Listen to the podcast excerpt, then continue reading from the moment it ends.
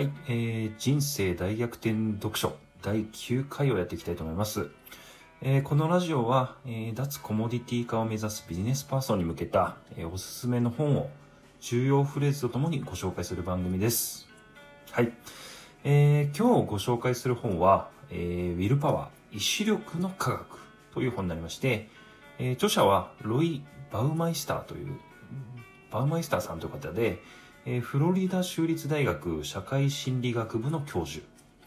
えー心理学者として世界で最も研究成果の引用が多く影響力のある一人として知られるという方です。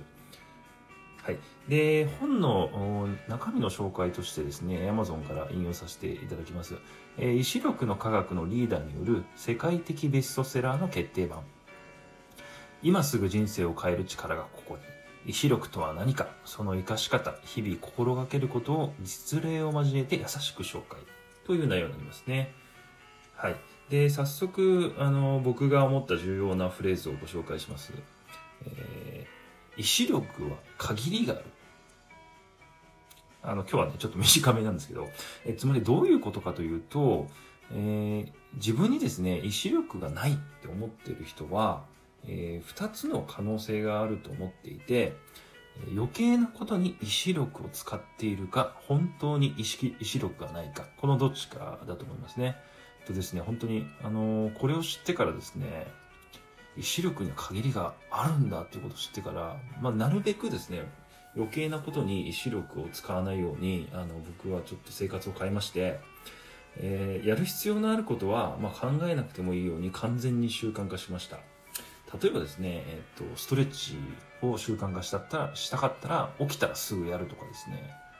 まあなんか、あの、朝起きて、あ今日はやろうかな、やら、やる前かな、みたいなことに、あの、考え、ことを考えると、まあ、それによって意志力がやっぱ消耗するっていうことが、この本によって、あの、分かったことなんですよね。はい。なので、えっ、と、やる必要のあることはもう完全に習慣化して、え本当にやるべきことに意志力を使えるように、あの、生活を変えました。で、えっと、これはですね、習慣化のテクニックというのがありまして、え科学的に効果があることが検証されている手法なんですが、とイフザンプランニングっていう手法があります。え具体的にはですね、えーやりたいことがあったとして、習慣化したいものがあったとしたら、もし、〇〇だったら〇〇するという形で、え落とし込むですよね。例えば、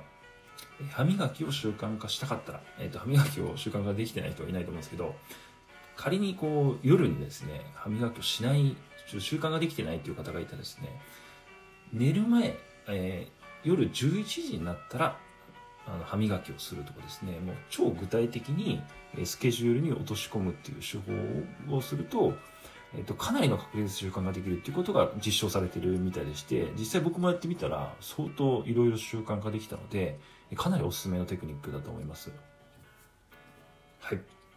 えー、意志力がないな、欲しいなと感じている方がいればですね、ぜひ読んでみていただきたいなと思います。第9回は以上になります。今後もですね、脱コモディティ化を目指すビジネスパーソンにおすすめの書籍をご紹介していきますので、よかったら今後も聞いていただければと思います。では、